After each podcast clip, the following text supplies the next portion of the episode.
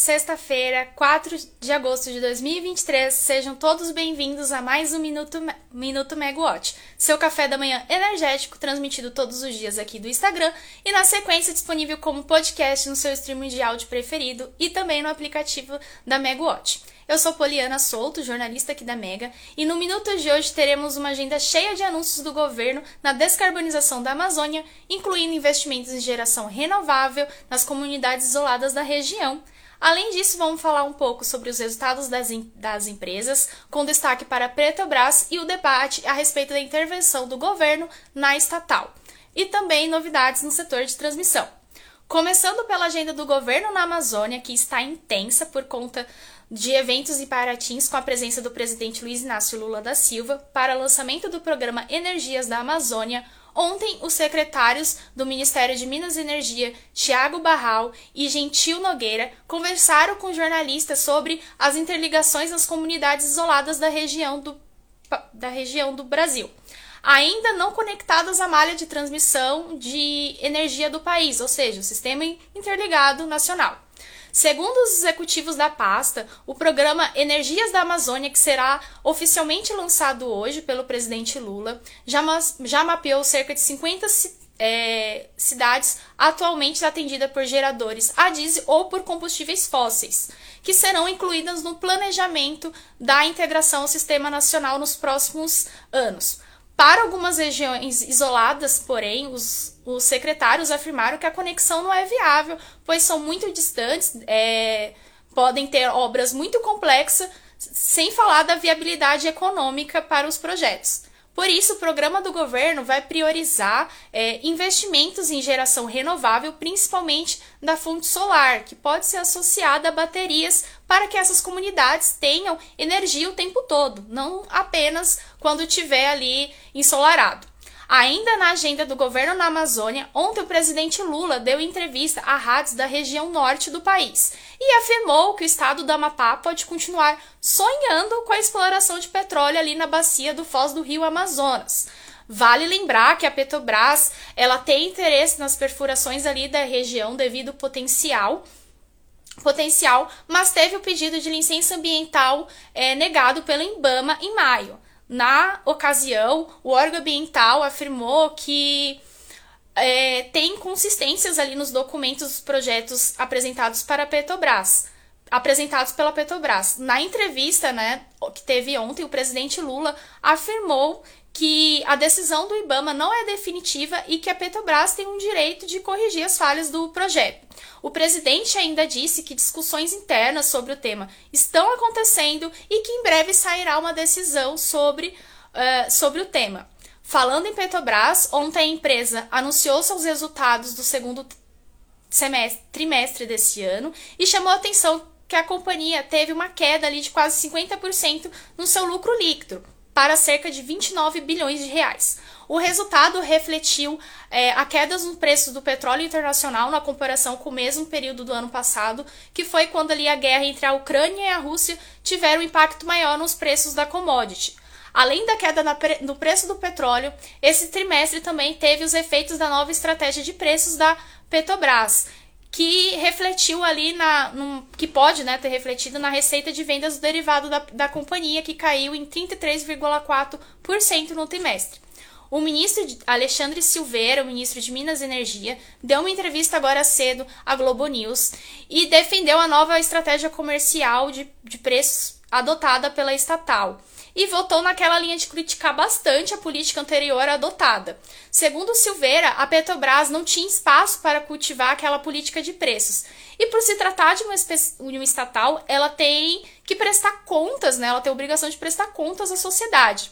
Os jornalistas da Globo News continuaram a perguntar sobre o tema pra, para Alexandre Silveira, o ministro, que falou que falou que em reuniões nessa semana com diretores foi informado que a empresa estaria no limite do preço de competitividade interna, ou seja, se o preço do petróleo continuar em alta no mercado internacional, a empresa vai ter que repassar essa alta nos, nas bombas de gasolina e diesel aqui no país.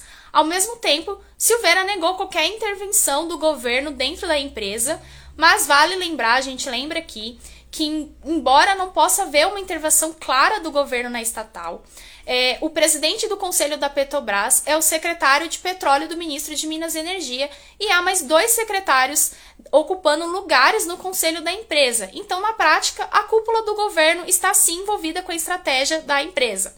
Ainda na entrevista da Globo News, o ministro Silveira falou sobre a interligação do Brasil com a Venezuela por meio daquele linhão de transmissão que conecta Roraima, único estado brasileiro ainda totalmente isolado do, do sistema, ao país vizinho. Segundo Silveira, será assinado hoje à tarde um decreto que autoriza a Venezuela a investir é, na retomada daquele linhão de transição que vai poder levar energia a Roraima até que o linhão de transmissão que conecta o estado ao sistema, o chamado linhão de Tucuruí, tenha sua obra totalmente concluída. Falando em transmissão, hoje saiu uma notícia que já era aguardada. O consórcio Gênese, que foi o ganhador dos lotes 1 e 8 do leilão de transmissão que ocorreu em junho desse ano, foi inabilitado pela ANEL.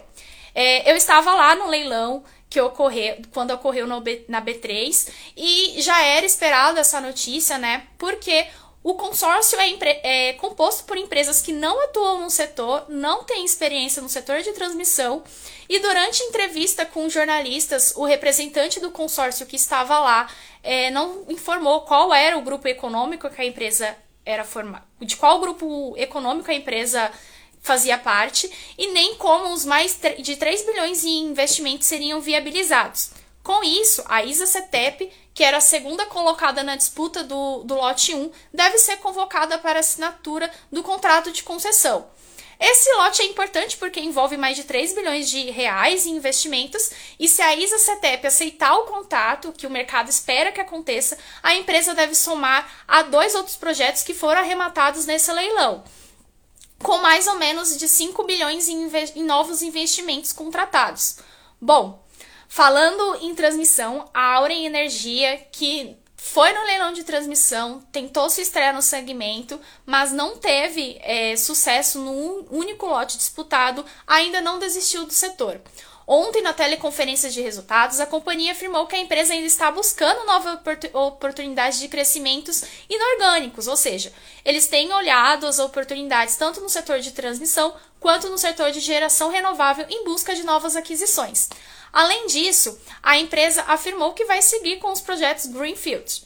Além de transmissão, a Auren está de olho no leilão de reserva de capacidade previsto para o ano que vem. Segundo Priscila Lino, que é uma diretora da companhia, a expectativa da Auren é que o leilão seja neutro em tecnologias e permita a contratação de hidrelétricas. Se essa mudança se concretizar, a, empresa espera viabilizar investimentos na ampliação hidre, da hidrelétrica Porto Primavera, que permi, permitindo né, a adição de quatro novas máquinas, de novas máquinas e o aumento da potência instalada. Quem também está de olho nos próximos leilões é a Taesa, que afirmou na teleconferência de resultados de ontem que tem olhado para o setor de transmissão e que pretende participar dos leilões de transmissão tanto de dezembro desse, previsto tanto para dezembro deste ano, como o que está previsto para março do ano que vem. Na agenda de empresa, outro destaque é a empresa portuguesa EDP, que anunciou que investirá 13 bilhões no setor de geração, de geração distribuída solar. É, desse montante, 2,3 bilhões serão destinados aqui para o Brasil. A empresa não deu detalhes de como vai fazer esse investimento, em qual, em qual estado será aplicado, mas afirmou que a pretensão é chegar aos 530 megawatts pico até 2026. A GD hoje ocupa 43% do portfólio da EDP aqui no Brasil e está presente nos estados do Espírito Santo e de São Paulo. A gente também tem reportagem no site da Megawatt sobre os resultados da CEMIG, da PRIO e entrevista com o CEO da ES Brasil, que publicou ontem seus resultados no segundo semestre e teve um crescimento expressivo nos lucros. Convido a todos a acessarem as reportagens para ter mais detalhes, mas só um spoiler da ES Brasil a empresa finalmente começou a colher os lucros dos investimentos expressivos em geração renovável nos últimos anos e espera reduzir seu endividamento a partir de agora. Ah, a empresa ainda tem planos de crescimento na manga, incluindo nova geração renovável, baterias e uma atuação ainda maior no varejo do Mercado Livre, com a abertura prevista para o ano que vem. Na agenda de hoje, a gente, ainda tem teleconferências com destaque para a Petrobras e que além de, da teleconferência com analistas e investidores hoje, deve é, conceder uma entrevista coletiva para jornalistas para falar sobre os seus resultados. A gente ainda tem teleconferência de resultados da CEMIG, da S Brasil e da Ionauta. Além disso, ficaremos de olho nos eventos de, da, do, da descarbonização da Amazônia com o governo, que contará com a, pres a presença do presidente Lula e do ministro de Minas e Energia, onde a gente deve ter novidades ao longo do dia. Então, baixem o aplicativo da Megawatt para acompanhar tudo o que vai acontecer, as novidades, os possíveis desdobramentos e também para acompanhar a agenda do setor da semana que vem e ao longo do mês.